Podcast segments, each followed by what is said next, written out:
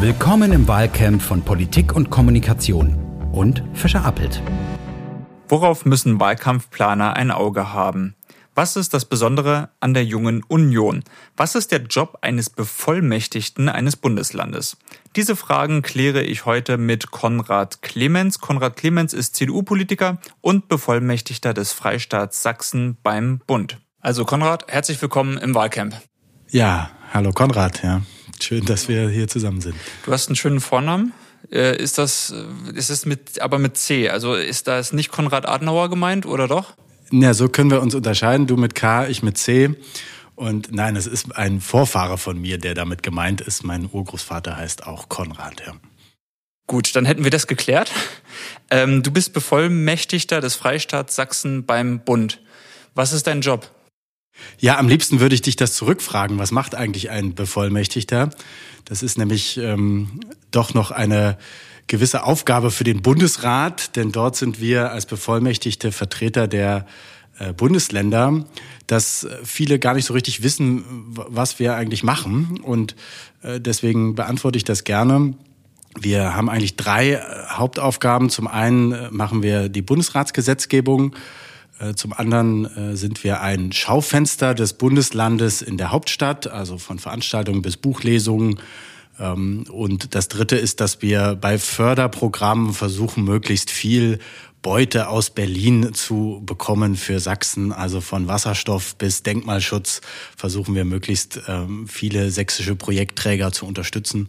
Und ähm, das ist eine sehr abwechslungsreiche Aufgabe. Was ist da so ein Erfolg aus den vergangenen, du machst das seit 2019, richtig?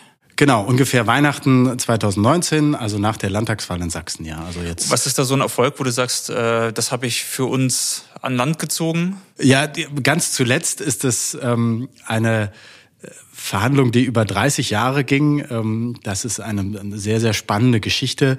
Äh, da hat Sachsen noch einen Atomreaktor gehabt in Dresden-Rossendorf und hat versucht, äh, diesen äh, Atommüll, diesen alten DDR-Atommüll ähm, äh, nach Russland zu versenden, um dort zu entsorgen. Und dann hat der Bund, also die Bundesregierung, hat das gestoppt äh, rund um Fukushima. Da war das dann verboten, äh, Atommüll ins Ausland zu transportieren. Und seitdem, also seit zehn Jahren, liegt der in Ahaus. Und es gibt also Streitigkeiten zwischen Bund und Land. Und das ist so eine Spezialaufgabe, die wir jetzt gelöst haben. Ähm, der Bund übernimmt das, entsorgt das und Sachsen ist seinen Atommüll los. Während der Corona-Krise hat es ja zwischen Bund und Ländern ganz viel geknirscht, weil viele Kompetenzen unklar waren. Andere waren ganz klar, aber unbefriedigend jetzt vielleicht für die Bundseite, weil es schwierig war, da was auf, als nationale Strategie irgendwie auf die Straße zu bringen. Kannst du dich ein bisschen zurück erinnern, wie war das in der Anfangsphase? Wann hat sich das so eingegroovt und dann kam, und wie kam es dann genau zu diesen, äh, wie genau ist die Ministerpräsidentenkonferenz dann zu so einer offiziellen Corona-Krisenratssitzung geworden. Ja, das ist ähm, das prägendste Jahr dieser anderthalb Jahre, die ich das jetzt mache. Es kam ja sofort Corona und ähm, ich muss schon sagen, das war eine Überforderung ähm, der Gesetzgebung. Es musste alles ganz schnell gehen. Bundesratssitzungen ähm, waren plötzlich Sonderbundesratssitzungen, sechs Sonderbundesratssitzungen zu Corona, das Infektionsschutzgesetz, bei dem der Bundesrat immer mitstimmt, äh, wurde sozusagen in Windeseile immer wieder angepasst.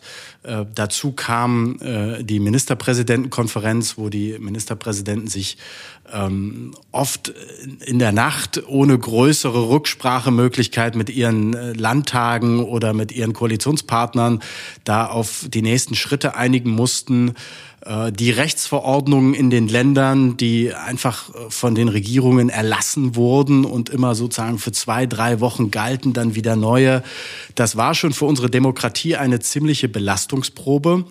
Und das müssen wir uns auch nochmal im Nachgang angucken, äh, wenn die akute Phase vorbei ist, ähm, ob unsere Mechanismen da so richtig sind ähm, oder ob man da nicht äh, schauen muss, dass man noch besser erklärt und transparenter eigentlich unsere ähm, Kompetenzen da verteilt. Wie sieht für dich als Landesbevollmächtigter so eine typische Woche aus? Also mit wem sprichst du auf Bundesseite am häufigsten? Dann nehme ich mal an, du sprichst mit deinem Chef in Sachsen am häufigsten auf der Länderseite. Also wie genau funktioniert die Übersetzung zwischen Bund und Land und an welchen äh, Terminen macht sich das fest bei dir? Ja, das hat sich jetzt durch Corona ähm, sehr geändert, denn äh, normalerweise ist es ja so, der Chef ist äh, 200 Kilometer entfernt. Ähm, man ist in Berlin so ein bisschen außerhalb der Mechanismen in Dresden und jetzt ist es doch alles zusammengerückt und das, das hilft uns natürlich sehr, weil wir morgens zum Beispiel 7.30 Uhr oder mal 8 Uhr schon digital in der Morgenlage in Dresden dabei sind als Berliner. Und äh, das hilft mir sehr, um die Dresdner Abläufe zu kennen, um zu wissen, was der Ministerpräsident heute macht. Ähm, und ich kann meinen Senf dazugeben, was in Berlin gerade los ist wo er sich vielleicht auch zu äußern kann, wo man Einfluss nehmen kann. Ähm, und dann sind die Bundesratsgremien, äh, an denen ich teilnehme. Es sind ähm, Netzwerktreffen mit Interessensvertretern, die sozusagen sich zur Gesetzgebung informieren. Es sind mal Treffen mit Botschaftern, äh, wenn sozusagen internationale Themen sind. Oder äh, man hat eben eigene Veranstaltungen. Das hat auch während Corona stattgefunden. Hybride, digitale, kleinere Veranstaltungen, wo dann am Abend 17, 18 Uhr viele Gäste, viele Besucher äh, dann in die Landesvertretung kommen. Und dann endet der Abend meist relativ spät mit einem Absacker im Sachsenkeller, der immer ein Besuch wert ist. Der ist nämlich im Kellergeschoss unserer Landesvertretung. Und ähm, da kann man dann urig noch ein Radeberger trinken. Das ist dann pflichtgemäß auch dein Lieblingsbier. Du bist ja eigentlich ein Berliner, oder? Du kommst doch aus Neukölln? Ja, das ist eine komplizierte Geschichte. Ich bin ähm, geboren in Sachsen-Anhalt. Ähm, meine Eltern sind aber beide Sachsen und leben auch äh, in Sachsen, in Herrnhut. Und die ähm, Herrnhuter sind so ein, eine Kirchgemeinde. Man kennt so ein bisschen vielleicht die Herrnhuter Sterne, um jetzt mal so einen Werbeblock zu machen. So ein, ein gutes Weihnachtsgeschenk. Ähm, und diese Herrnhuter sind ziemlich äh, verstreut in der Welt und äh, eine kleine, sehr mobile Gemeinde und äh, sie waren ähm, eben auch äh, sehr aktiv in Berlin und tatsächlich bin ich dann ähm, die längste Zeit meines Lebens eigentlich in Berlin gewesen, habe hier auch in Berlin Abitur gemacht ähm, und bin dann 2018 äh, nach Dresden gegangen, um den Landtagswahlkampf dann für Michael Kretschmer zu organisieren. Nochmal Sprung jetzt in die Jetztzeit. Jetzt ist ja Wahlkampfzeit. Du hast ja gerade ein bisschen beschrieben, was du als Landesbevollmächtigter für einen Alltag hast. Inwiefern hat sich das geändert? Also ich hatte schon ein paar Gäste hier, die haben gesagt, okay, es gibt natürlich noch diese Pflichttermine, natürlich geht dieser Job weiter und vielleicht ein bisschen mit reduzierten Geräuschen. Wie sieht das bei dir aus? Also wie viel bist du tatsächlich noch in deiner Hauptfunktion und wie viel bist du schon im Wahlkampfmodus für deinen CDU-Verband? Also ich bin ja als äh, bevollmächtigter Vertreter der gesamten Regierung, also sozusagen von allen ähm, Koalitionspartnern auch. Und äh, das ist äh, auch sozusagen unsere Aufgabe in, in Berlin, dass wir da auch jedes Ministerium, auch wenn ein grüner Minister ist oder eine SPD-Ministerin, hier ähm, vertreten und da auch äh, unsere Arbeit machen. Und äh, deswegen ähm, halten wir uns total im, im Wahlkampf zurück äh, machen da jetzt auch ähm, keinerlei politische Aktivitäten, ähm, sondern äh, da ähm, sind die Parteien für verantwortlich. Ich bin natürlich selbst ähm, Wahlkampfchef gewesen ähm, in mehreren Wahlkämpfen und deswegen äh, bin ich persönlich gedanklich sehr dabei. Ähm, aber als äh, in meinem Job äh, ist das eigentlich äh, nichts, was jetzt eine große Rolle spielt. Wie schwer fällt Fällt es dir, dich da zurückzuhalten? Sehr schwer. ähm, dann bleiben wir bei der Wahlkampfbetrachtung einfach mal ein bisschen in der Beobachterperspektive, damit ich dich nicht in Schwierigkeiten bringe. Wie würdest du insgesamt den Wahlkampf beurteilen bisher? Wir haben ja einige Beobachter, die sagen, ja. das ist, wir müssen endlich zu den Themen. Das ist eigentlich das, was Beobachter wahrscheinlich bei jedem Wahlkampf sagen. Äh, unterscheidet sich der Wahlkampf nach deiner Erfahrung von anderen Wahlkämpfen beträchtlich? Ja, er unterscheidet sich beträchtlich. Es ist äh, der spannendste Wahlkampf, an den ich mich erinnern kann. Also es ist äh, plötzlich so, dass ähm, verschiedene Parteien gleich auf sind, dass äh, wir unterschiedliche Personen haben, die Kanzler oder Kanzlerin werden können. Ähm, so kurz vor der Wahl, so ein offenes Rennen, das ist äh, sehr besonders. Und ähm, man merkt, dass es auch schnelllebiger, kurz kürzer ist in den ähm, Aufs und Abs der Parteien, also sehr viel Volatilität. Ähm, ein Bild, ein, äh, eine Aussage, eine Meldung kann zwei, drei Prozentpunkte plötzlich ausmachen. Ähm, das äh, unterscheidet den 2021er Wahlkampf von allen anderen, die bisher hier in Deutschland, glaube ich, so gewesen sind. Das heißt insgesamt, dass man mehr Kontrolle über das braucht, wie man auftritt, welche Bilder produziert werden, welche Äußerungen man produziert oder welche Konsequenz würdest du daraus ziehen für die Wahlkämpfer? Ja, ich ähm, würde schon sagen, dass man ähm, sich darauf einstellen muss, äh, dass tatsächlich ähm, so diese die, die Bildsprache ähm, die Kommunikation in Gänze, also welche Botschaft habe ich, was für einen Termin habe ich mir dafür ausgesucht, wie habe ich das vorbereitet, ähm, wer ist dabei, äh, in welchem Setting findet das statt, dass das etwas ist, wo ähm, wir immer, immer mehr ähm, den, den Fokus drauf legen müssen, ähm, natürlich sind sozusagen auch inhaltliche Auseinandersetzungen wichtig und auch Wahlprogramme wichtig als Grundlage. Ähm, aber dadurch, dass jeder eben mit einem Smartphone alles sofort live äh, senden kann, ähm, und aus jeder äh, kleinen Wahlkampfveranstaltung wird eine Sendung, die Millionen Menschen sehen am Ende, ähm, ist es so, dass man da eben sehr versuchen muss, auf die Details zu achten. Absolut. Was würdest du, wenn du jetzt äh, angenommen, du bist in der Rolle eines Wahlkampfleiters, wir nennen den äh, fikt, die fiktive Person vielleicht äh, Lamin Arshad oder äh, ja, ja. nee, das ist vielleicht ein bisschen zu billig, aber ganz allgemein, wenn wir jetzt einfach, äh, wenn du jetzt einfach als jemand, der auf solche Details achten muss vom Berufswegen, äh, du hast einen Kandidaten oder eine Kandidatin, die du berätst und dann wird so ein Auftritt geplant oder steht im Terminkalender. Was wären so drei, vier Sachen, die du vielleicht vorher deinem Chef, deiner Chefin einschärfen würdest? Bitte achte auf die, auf diese drei Details. Was wäre das?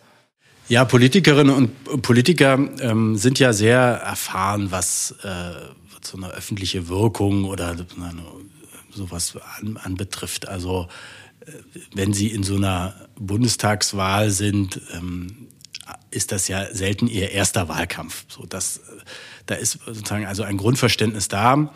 Und äh, am, am besten ist es der, der Politiker oder die Politikerin ähm, können sich selber kurz vorstellen, was das jetzt gleich für eine Situation wird, in die man, in die man gerät, sag ich jetzt mal.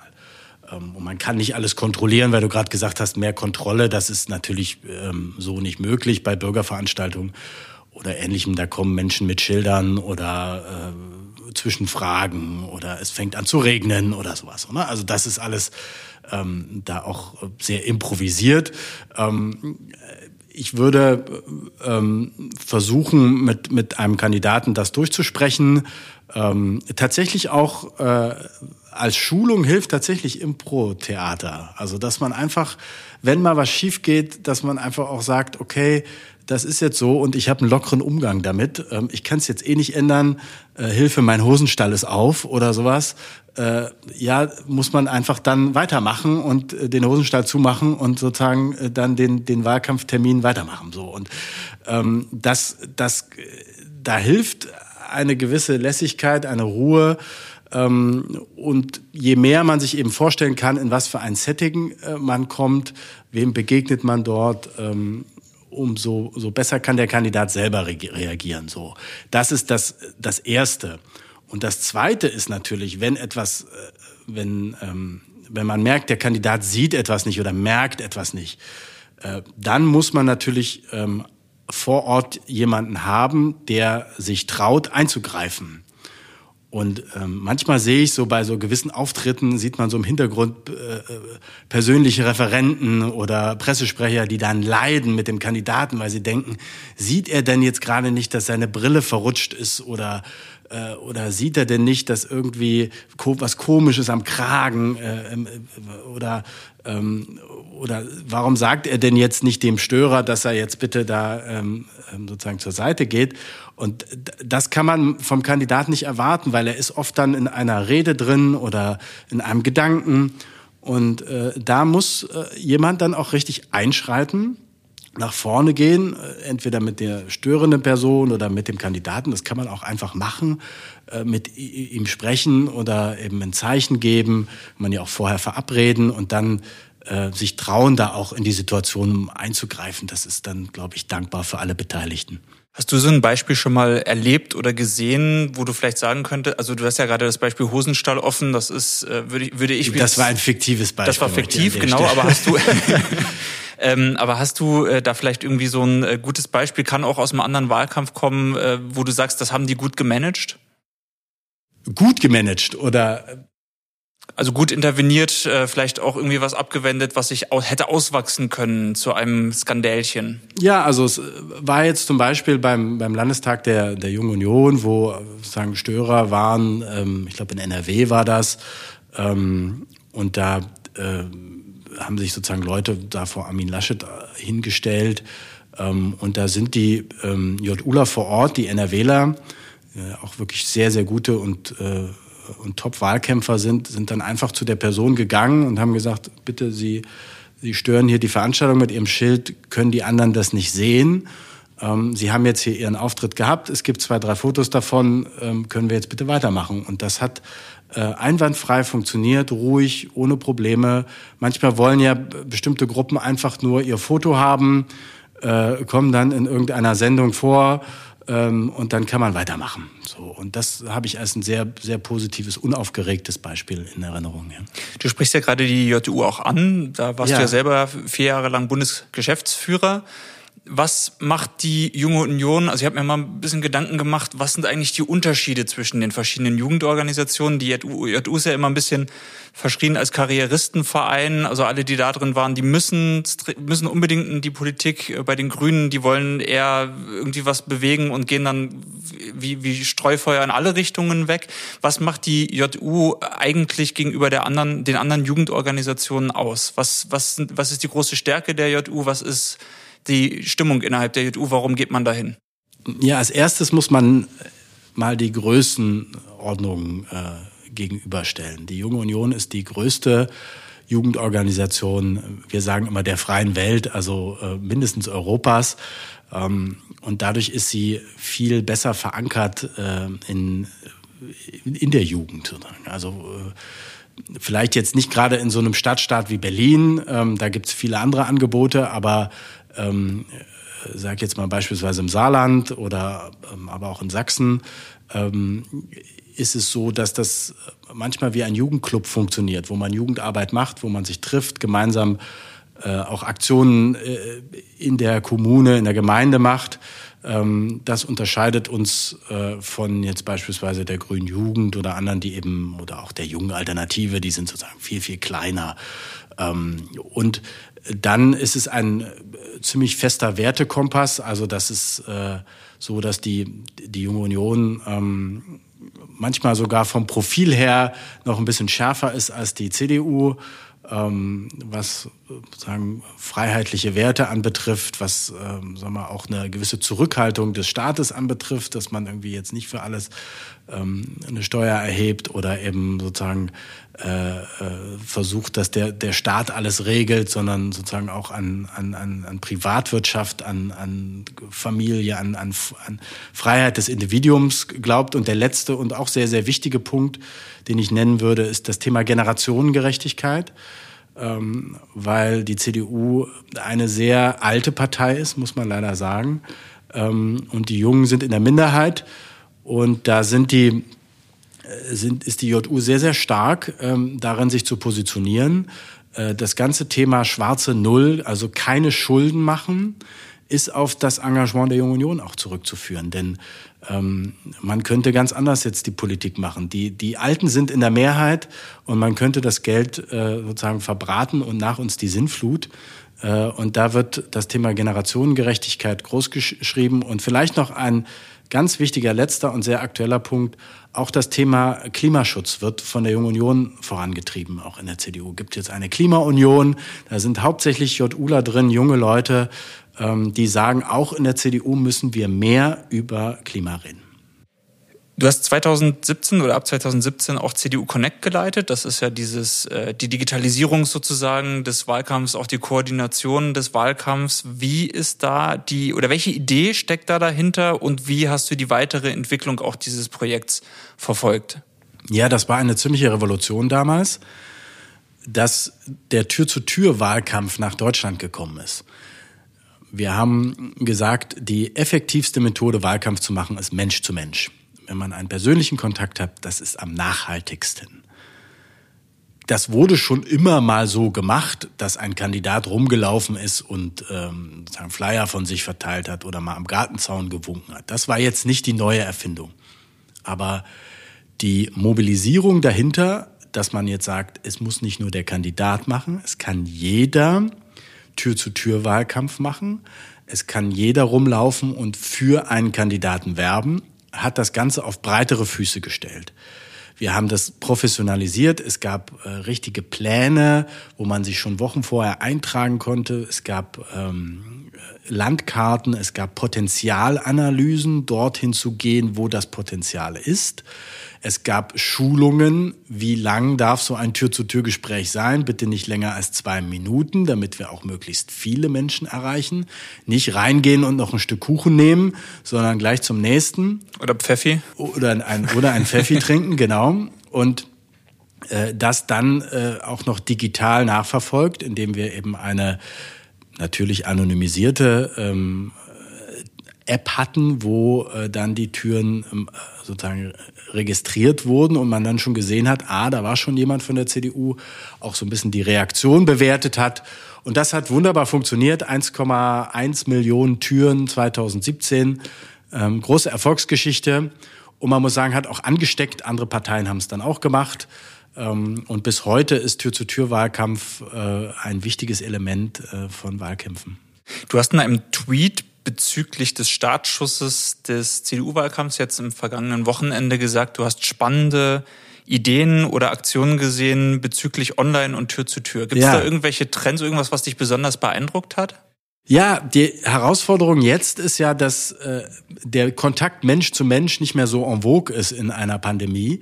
Man muss sich neue Wege überlegen. Das kann, kann man so ausdrücken, ja. Das kann man so ausdrücken und ähm, die äh, Connect-Leute haben da wirklich gute Ideen gehabt, unter anderem ähm, einen SMS-Service. Ja, jetzt kann man sagen, SMS, wow, das ist ja total oldschool, aber ähm, theoretisch ist, äh, sage ich jetzt mal, WhatsApp oder iMessage oder eben SMS ähm, tatsächlich ja die digitale Variante eines direkten Kontaktes.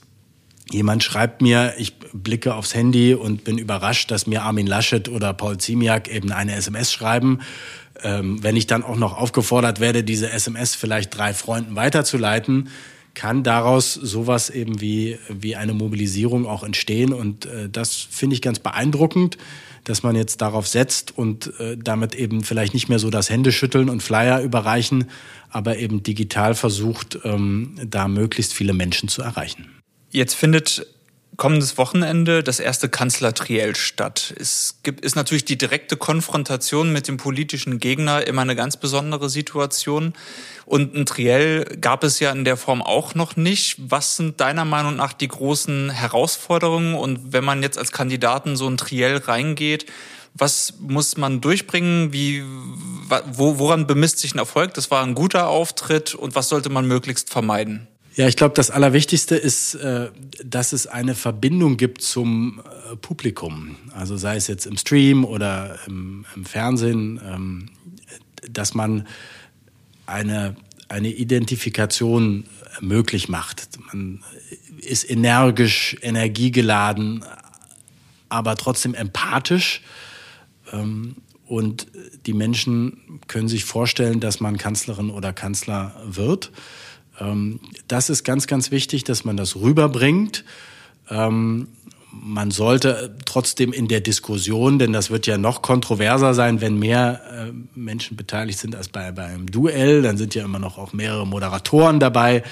Ähm, man sollte immer höflich sein, respektvoll den anderen ausreden lassen, auch angucken, respektvoll behandeln und dann natürlich auch in der Argumentation, denn das ist es ja am Ende, es ist ja eine Diskussion, ein, ein, ein, ein Austausch von Argumenten, einfach wirklich auch pointiert in einer kurzen Zeit die wichtigen Inhalte, die man hat, äh, so rüberbringen, äh, dass man sozusagen in dem ganzen Tohuwabo so einer Diskussion das äh, versteht, was, äh, was jetzt der Kandidat eigentlich erreichen will und wofür er steht. Ja? Und wenn das gelingt ähm, und man vielleicht auch noch ein bisschen angriffslustig ab und zu mal ist, ähm, dann äh, hat man sicherlich das erfolgreich gemacht. Ja?